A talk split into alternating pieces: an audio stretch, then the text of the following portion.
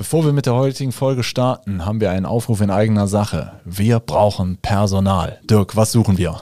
Wir suchen dich, wenn du Windows-Server kennst, wenn du Netzwerk kennst, wenn du mit Kunden sprechen willst, Kunden liebst über alles und äh, all ihre Probleme lösen willst, dann bist du bei uns richtig. Sowohl Support-Mitarbeiter als auch Projektdurchführer, äh, alles, alles gern genommen. Bewerbt euch bei uns. Äh, wir sind ein netter Haufen. Schreibt am besten eine E-Mail an karriere.hthgruppe.de. HTH-Gruppe als ein Wort. karriere.hthgruppe.de. Bewerbt euch. So, und jetzt viel Spaß mit der Folge. Die Kanzlerschaft von Angela Merkel ist so gerade vorüber. Wenn eins von ihr bleibt, ist es hervorragendes Krisenmanagement. Krise scheint das Medium der Zeit zu sein. Langes Planen ist vielleicht gar nicht mehr möglich. Und einer hat sich darauf spezialisiert, unser heutiger Gast Robert Osten, hilft Unternehmen, die in der Krise sind, da sicher durch. Und da möchten wir uns heute gern mal zu unterhalten. Ja, hallo Dirk. Hallo Roland. Du bist ja schon eine Zeit lang bei der HTH. Ja. Äh, ich weiß jetzt nicht, was es vor meiner Zeit bei der HTH schon für Krisen gab. Äh, sicherlich beim einen oder anderen Kunden wird es, die, äh, wird es Krisen gegeben haben, die wir dann auch unterstützt haben, äh, begleitet haben. Ähm, ob es jetzt hier bei uns schon Krisen gab, ist mir nicht bekannt. Aber ähm, IT, gerade wir, äh, sagen wir mal, kleine Krisen werden wir ja schnell hinzugezogen. Ähm, es sind jedenfalls immer Ausnahmesituationen für ja. Unternehmen. Die beste Krise ist natürlich die, die keiner mitkriegt ähm, wenn es keine Kommunikation nach außen erfordert. Aber es gibt halt auch schon mal Situationen, wo dann äh, ja der Klassiker Webshops offline sind oder ähm, man auch wirklich wegen jetzt, äh, was ja immer wieder mal vorkommt, Verschlüsselungstrojanern etc. Äh, in die Medien kommt, weil dann äh, im Prinzip über Tage oder im schlimmsten Fall auch Wochen der ganze Betrieb äh, stillgelegt ist. Und das hm. betrifft ja nicht nur ähm, ja, Firmen, sondern auch Behörden häufiger. Und da ist es, glaube ich, ganz wichtig, vernünftig zu kommunizieren, wie es denn jetzt weitergeht, weil gerade bei so einer Behörde äh, wollen ja die Bürger schon mal wissen, äh, wann kann ich denn jetzt meinen Ausweis wieder beantragen.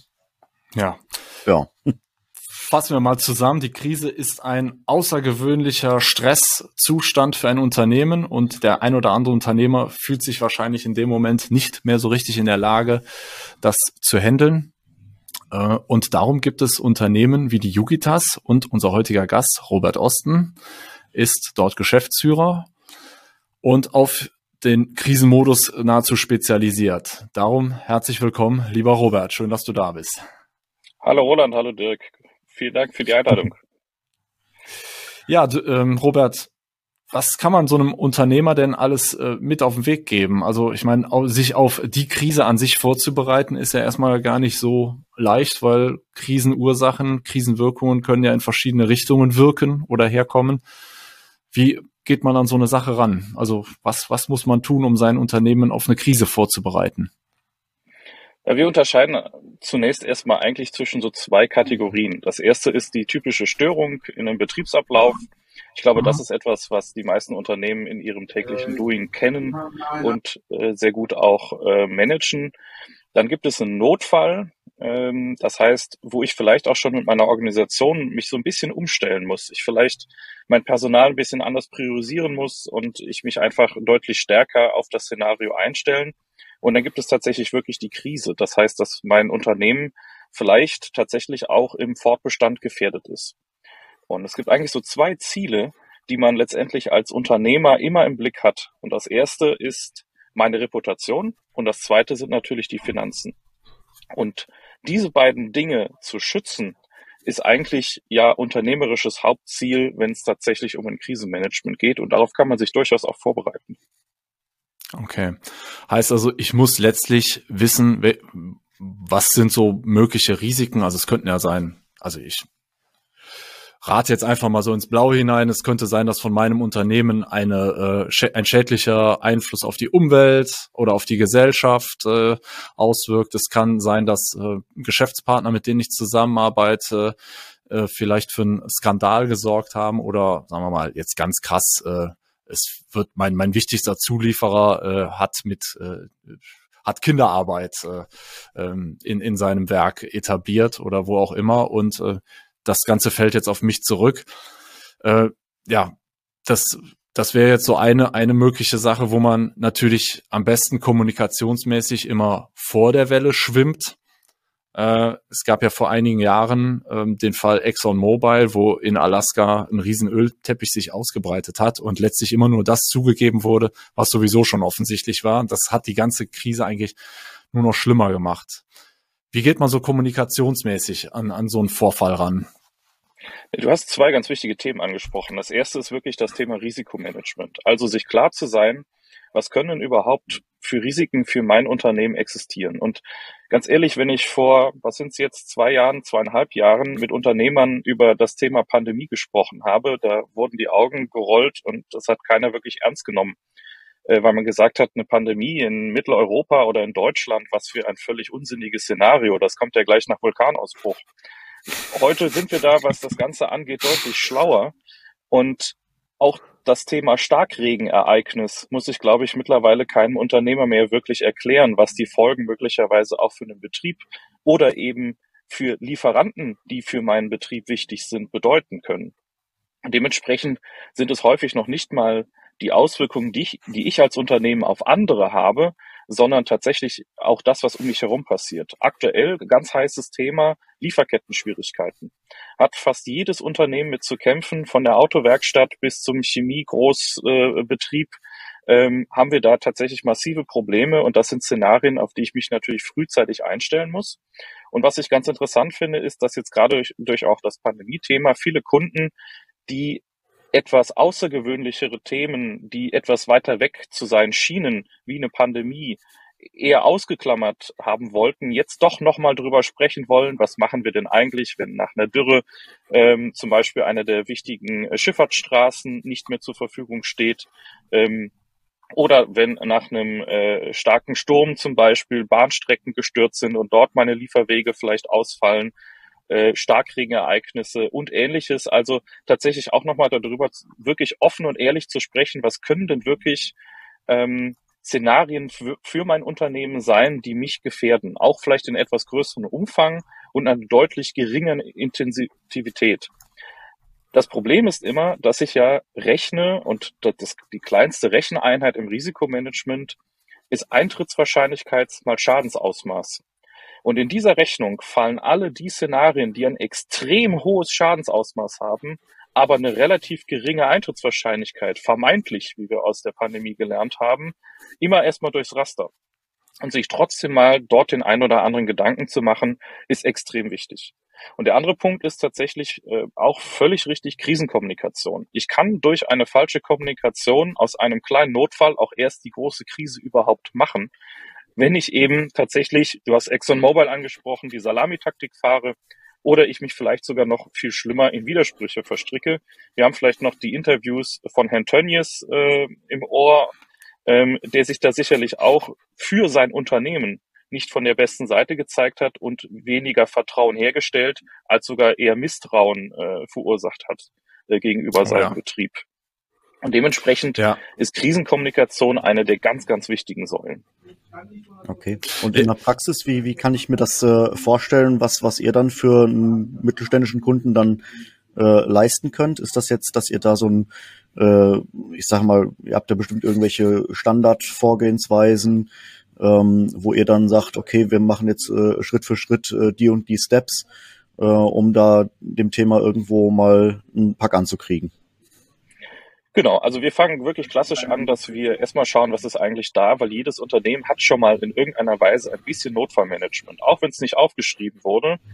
Ähm, aber ich sag mal, jeder hat ja diese Schilder an der Tür, Fluchtverhalten oder was mache ich, wenn es brennt. Das ist ja schon mal ein kleiner Notfallplan. Dann habe ich vielleicht ein bisschen größer auch einen Evakuierungsplan für mein Gebäude, für mein Gelände vielleicht. Also so ein bisschen Gedankengut in Richtung Notfallmanagement ist ja meistens schon da. Ähm, und wir gehen mit dem Unternehmen dann gemeinsam mal rum und schauen, was ist schon da, was können wir weiterverwenden. Häufig gibt es so eine gelebte Praxis, die in den Köpfen schon da ist. Also Dinge, die immer mal wieder schiefgehen, wobei alle wissen, wie man das behebt, hat aber nie mal einer aufgeschrieben. Dafür war einfach nie so richtig Zeit. Ähm, das würde man tatsächlich dann einfach mal auch machen. Ähm, und dann gehen wir ein bisschen wirklich ins Risikomanagement rein. Ich wehre mich ein bisschen dagegen, immer alle Szenarien irgendwie aufzustellen und für jedes mögliche Szenario eine riesige Checkliste zu machen. Das ist unfassbar viel Arbeit, man muss die aktuell halten und wir merken, dass gerade auch in so Trainings, ähm, wenn eine Lage nicht hundertprozentig auf die Checkliste passt, dann nehme ich trotzdem eine, die so ähnlich ist, ähm, um mich an irgendetwas festzuhalten und laufe dann vielleicht in eine völlig falsche Richtung. Das heißt, das Zweite, was wir aus dem Risikomanagement dann rausziehen, ist, was sind eigentlich meine Vorsorgemaßnahmen? Was muss ich machen, damit ein Notfall oder eine Krise vielleicht gar nicht erst eintritt? Und das Zweite ist dann zu schauen, was mache ich denn, wenn die Eintrittswahrscheinlichkeit auf einmal 100 Prozent ist? Also es ist jetzt passiert, ich habe vorher versucht, die Eintrittswahrscheinlichkeit vielleicht durch Maßnahmen überhaupt zu senken. Ich bleibe aber bei dem Restrisiko. Das ist ja auch ein unternehmerisches, wichtiges Mittel zu sagen, ich kann vielleicht nicht unendlich Geld und Ressourcen in das Thema reinstecken. Ein Restrisiko nehme ich halt einfach an. Muss so sein, aber dann kümmere ich mich um den Fall, was mache ich denn dann, wenn es dann doch eintritt? Das heißt, wirklich ein Notfallhandbuch aufzustellen. Und dabei ist es ganz wichtig, nicht ein dickes Papierwerk zu bauen, sondern eher kommt es uns darauf an, dass es ganz praktisch den Leuten klar ist, welche Rollen müssen eigentlich besetzt werden, wer muss eigentlich was tun. Zum Beispiel, wie muss dokumentiert werden, damit ich vielleicht gegenüber einer Versicherung, gegenüber anderen, die später irgendwelche Ansprüche stellen, gut aufgestellt bin, aber auch für mich äh, aus dieser Situation lernen kann. Ähm, wie muss ich tatsächlich dann in Kommunikation aufbauen? Also setze ich ein gutes Kommunikationskonzept. Wer redet vielleicht sogar mit der Presse, mit den Behörden? Wenn es um IT geht, ich habe einen Datenschutzvorfall zum Beispiel, da habe ich ja vielleicht auch gewisse Meldefristen, äh, die ich einhalten muss. Also dementsprechend, da steckt auch nochmal wahnsinnig viel drin, wo man sich sehr gut darauf vorbereiten kann. Und das Wichtigste, das Wichtigste für uns ist eigentlich, das Ganze zu üben. Also wirklich eine praktische Simulationsübung zu machen, wo man eine auf das Unternehmen abgestimmte Szenario aufstellt und dann tatsächlich wirklich mal übt. Nach spätestens einer Viertelstunde haben die Teilnehmer völlig vergessen, dass es nur eine Übung ist und kommen in echten Stress. Und das Schöne ist, wir ITler sagen immer, es gibt den Sandbox-Mode. Das heißt, wir befinden uns so ein bisschen im Sandkastenmodus und es dürfen Fehler gemacht werden. Man darf auch Dinge mal ausprobieren. Man darf mal schauen, ähm, welche Auswirkungen eigentlich welche Entscheidung hat oder auch nicht Entscheidung hat. Ja, also nicht entscheiden ist ja auch eine Form der Entscheidung. Ähm, und ich merke dann die, die Resonanz, ich merke die Folge, ohne dass ich echt was im echten Leben kaputt mache oder sogar einen Mitarbeiter vielleicht gefährde an irgendeiner Stelle. Und deshalb, hm. das ist für uns der wichtigste Sprung, in die Realität zu kommen und wirklich das Handwerkszeug zu lernen, ähm, wie entscheide ich richtig unter Stress? Was muss ich bei der Kommunikation beachten? Welche Rollen, welche Aufgaben? Wie mache ich eine Lagedarstellung? Zum Beispiel auch im ganz kleinen Rahmen am Flipchart. Aber trotzdem, es geht und es ist wichtig ähm, ja. das wirklich in der Praxis zu lernen. Ich stelle es mir besonders schwierig vor für Unternehmen, ähm, die, sagen wir mal, ja, wir, wir haben ja alle flache Hierarchien, aber im Krisenmodus ist es ja wirklich so, dass es am besten funktioniert. Also ich war beim Bund, deshalb ähm, Befehl und Gehorsam funktioniert in der Krise einfach am besten, wenn jeder quasi eine feste Rolle hat und das dann ausführt, weil manchmal ist einfach Schnelligkeit vor Qualität der Handlung einfach äh, auch wichtig. Ne? Also keine Ahnung, wenn ich jetzt nicht den richtigen Feuerlöscher nehme, ist vielleicht jetzt im ersten Moment einmal nicht so dramatisch, sondern Hauptsache ich tue irgendwas, um den Brand zu bekämpfen und äh, einer muss sich quasi dann in den Sattel schwingen. Ähm, glaube das. Ja, ganz, ganz ohne Führungsstruktur geht es tatsächlich nicht. Und alle, die wirklich schon ähm, voll auf New Work umgestellt haben und äh, mit sehr flachen Hierarchien arbeiten, die werden da doch noch mal ein bisschen zurück, auch in, in Rollenbilder äh, geschmissen, die sich tatsächlich bewährt haben. Ja, das, sonst, sonst würde das Militär es vielleicht auch anders machen mittlerweile. Ähm, auf der anderen Seite, was ein ganz wichtiger Punkt ist, ist auch, dass man die richtigen Leute für diese Rollen identifiziert. Nicht hm. immer der, der in der Linienorganisation da ganz oben steht, ist vielleicht in der Krise auch der geeignetste. In den USA. Vielleicht habe ich ja jemand bei der Freiwilligen Feuerwehr arbeitet zum Beispiel. Ja, aber die, aber dann ist wieder die Frage, was macht der da? Also wenn der tatsächlich hm. bei der Freiwilligen Feuerwehr arbeitet, aber da nur der Maschi in Anführungszeichen nur der Maschinist ist und die Pumpe bedient, ist er vielleicht nicht unbedingt perfekt geeignet für das Thema Stabsarbeit. Ähm, also dementsprechend ist das auch so eine Simulationsübung ein guter Weg herauszufinden, für einen selbst bin ich eigentlich geeignet in dieser Rolle, die man mir hier zugedacht hat und vielleicht auch fürs ganze Team zu reflektieren. Vielleicht muss man irgendwo auch einfach mal Rollen tauschen, weil der eine kann vielleicht hm. schneller schreiben, Sachen schneller erfassen, äh, der andere ist auf der Entscheidungsseite wirklich stärker und Krisenmanagement ist Chefsache. Das kam in einer anderen Podcast-Folge auch schon mal äh, durch. Das muss von ganz oben eben auch gewollt und gesteuert werden, aber auch da muss dann auch mal die Einsicht da sein, zu sagen, vielleicht bin ich auch als Chef gar nicht der Richtige in der Rolle, die ich jetzt hier habe und ich gebe es vielleicht in meiner Organisation ab, bestimme und bilde einen guten Krisenmanager aus, der dann auch vielleicht für mich als Geschäftsführer das ganze Thema managt und mir die Entscheidungsvorlagen so vorbereitet, dass ich in meiner Rolle ähm, ja sicher und sauber unterwegs bin und damit mein Unternehmen schütze. Ich glaube, das sind so ganz mhm. wichtige Erkenntnisse, wie gesagt, die wir immer wieder auch bei unseren Kunden oder in den Übungen machen und die man sehr, sehr gut eben auch simulieren kann. Ja. Also ich, was mich jetzt noch interessiert, ähm, wie kommst du eigentlich mit deinen Kunden in Kontakt? Also in meiner Vorstellung ist es so, äh, irgendwo keine Ahnung, ist die Kacke am Dampfen und dann wirst du wahrscheinlich empfohlen und dann hast du vielleicht einen völlig aufgelösten Geschäftsführer, Geschäftsführerin am Apparat und sagt, ich habe das und das, können Sie mir jetzt helfen? Oder ist es eher so, dass es äh, schon eine langfristige Zusammenarbeit ist und die Krisen bei Bestandskunden eintreten? Ja, weder noch zum Glück. Also wir haben natürlich auch Ad-Hoc-Fälle, wo wir angerufen werden und so ein bisschen ähm, mit Blaulicht vorfahren und äh, vielleicht die Situation erstmal entschärfen. Wir können dem Unternehmer ja nie die Entscheidung abnehmen, sondern wir können nur ein bisschen moderieren und zusehen, dass gute Entscheidungen getroffen werden. Oder häufig ist es ja die am wenigsten schlechte von allen schlechten Entscheidungen ähm, so bitter das eben auch ist. Da haben wir eine ganze Menge Erfahrung eben, weil unsere Mitarbeiter auch aus den ganz praktischen Bereichen kommen, äh, in der Auslandshilfe unterwegs sind, ähm, auch, auch entsprechend, äh, ja, Szenarien, die man sich hierzulande gar nicht wünscht, schon mitgemanagt haben. Auf der anderen mhm. Seite geht es sehr viel darum, dass Unternehmen sich irgendwann ähm, sehen, was eigentlich gerade auf der Welt so passiert, welche Unternehmen wie betroffen sind. Zum Beispiel Fall Eberspecher, ähm, IT, Cyberattacke, ähm, 100% Kurzarbeit für alle Mitarbeiter, 19 Millionen Euro Schaden pro Tag. Und da rechnet sich dann doch der ein oder andere Unternehmer mal aus, was das für den eigenen Betrieb eigentlich bedeuten würde und kommt dann doch auf die schlaue Idee zu sagen, ich möchte da ein bisschen Vorkehrung treffen. Das heißt, dass wir wirklich wie es, äh, wie eingangs schon gesagt, einsteigen und sagen, wir machen mal eine Risikoanalyse, wir schauen mal, was ist eigentlich das Thema, wir stellen mal tatsächlich auch ein Krisenteam auf, wir definieren die Rollen, wir machen einen kleinen Notfallplan, wir machen vielleicht mal eine kleine Übung, um sich diesem Thema Schritt für Schritt tatsächlich zu nähern. Und was wir zunehmend haben, du hast eben den äh, freiwilligen Feuerwehrmann oder Frau angesprochen, die vielleicht so eine Rolle einfach mal aufgrund äh, dieses Ehrenamts dann umgehängt bekommt, die aber, wie gesagt, völlig eigentlich falsch ist erstmal, äh, nur weil man Feuerwehr auf der Jacke stehen hat, noch lange kein guter Stabsarbeiter ist, dann trainiert werden möchte. Das heißt, wir nehmen tatsächlich auch äh, Krisenmanager aus den Unternehmen an die Hand, coachen die und helfen denen quasi in ihren Job gut reinzufinden oder sich dort entsprechend zu entfalten, das Ganze zu optimieren und zu einer sicheren Handlungsfähigkeit zu kommen.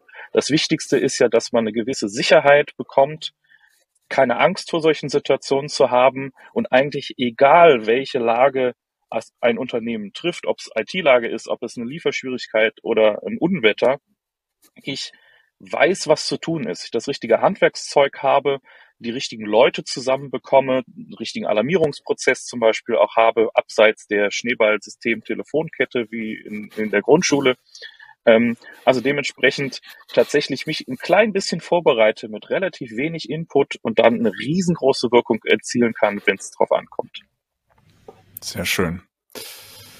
Ja, also ich denke, das gibt uns hier schon mal einen ganz guten Einblick. Ähm, ja, was ich euch, euch Zuhörern und Zuhörern nur raten kann, macht es im Prinzip, wie Robert gerade gesagt hat, geht mal ins Planspiel rein, überlegt euch, was könnte im schlimmsten Fall für eine Krise bei uns eintreten in unserem Unternehmen. Dirk, was würdest du jetzt tun als nächstes?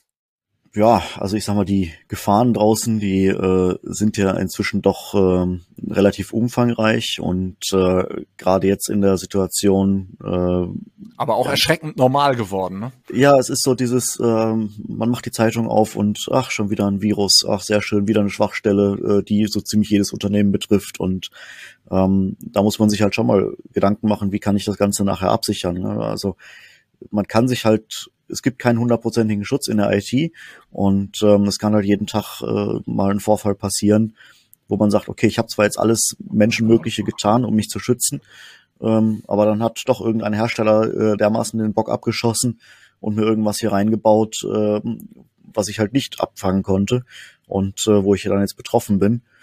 Und dann habe ich halt die Situation, wo dann ja ein gutes Krisenmanagement wichtig ist und wo man sich vorher vielleicht auch mal Gedanken machen muss, was passiert denn, wenn meine IT jetzt mal ausfällt für äh, nicht nur eine Stunde, äh, sondern vielleicht wirklich mal für einen Tag oder für eine Woche.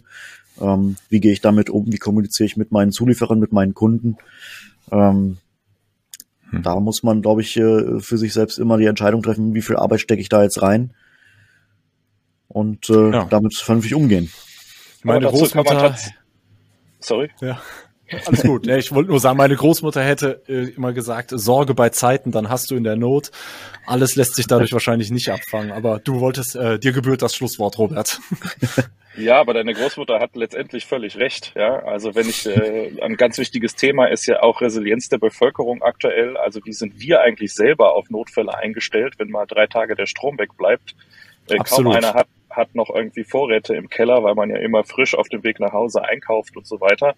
Ähm, und das betrifft ja letztendlich auch Unternehmen. Also wenn ich ein Hochwasser bei mir in der Gegend habe, dann haben meine Mitarbeiter vielleicht doch gerade erstmal was völlig anderes zu tun im privaten Umfeld, als zum Unternehmen zu eilen und dort zu helfen, aus völlig verständlichen Gründen. Also dementsprechend darauf muss man sich auch einstellen. Aber worauf ich letztendlich hinaus wollte, ist, ähm, die Vorbereitung kostet zwar ein bisschen Geld, ein bisschen Aufwand, ein bisschen Ressourcen, aber es ist nichts im Vergleich, wie teuer tatsächlich ein Notfall ist. Und das ist hm. etwas, was viele Unternehmen sehr, sehr schmerzlich lernen, die sich eben schlecht oder zu wenig vorbereitet haben. Dann greift man richtig tief in die Tasche und dementsprechend ist alles, was man in Vorbereitung macht, ein geringer, aber sehr gut investierter Invest. Sehr gut. Ja, wer sich darüber nochmal etwas genauer informieren möchte, der Robert hat selber einen Podcast, der nennt sich Business Resilience Podcast, ist auch bei Spotify zu hören. Da kann man sich auf jeden Fall auch schon mal ein paar Anregungen ähm, abholen. Ja, und wen das Thema noch tiefer interessiert, also Krisen, wir haben natürlich so einen kleinen IT-Fokus und äh, da kommen regelmäßig äh, Krisen, äh, ziehen da herauf, aber Krise ist auch über IT hinaus und äh, letztlich ähm, soll der Betrieb ja immer eine Perspektive haben, weiterzugehen. Deshalb informiert euch mal bei auf der auf Roberts Seite im Podcast und ähm, Kontaktinformationen schreiben wir alles in die Shownotes rein.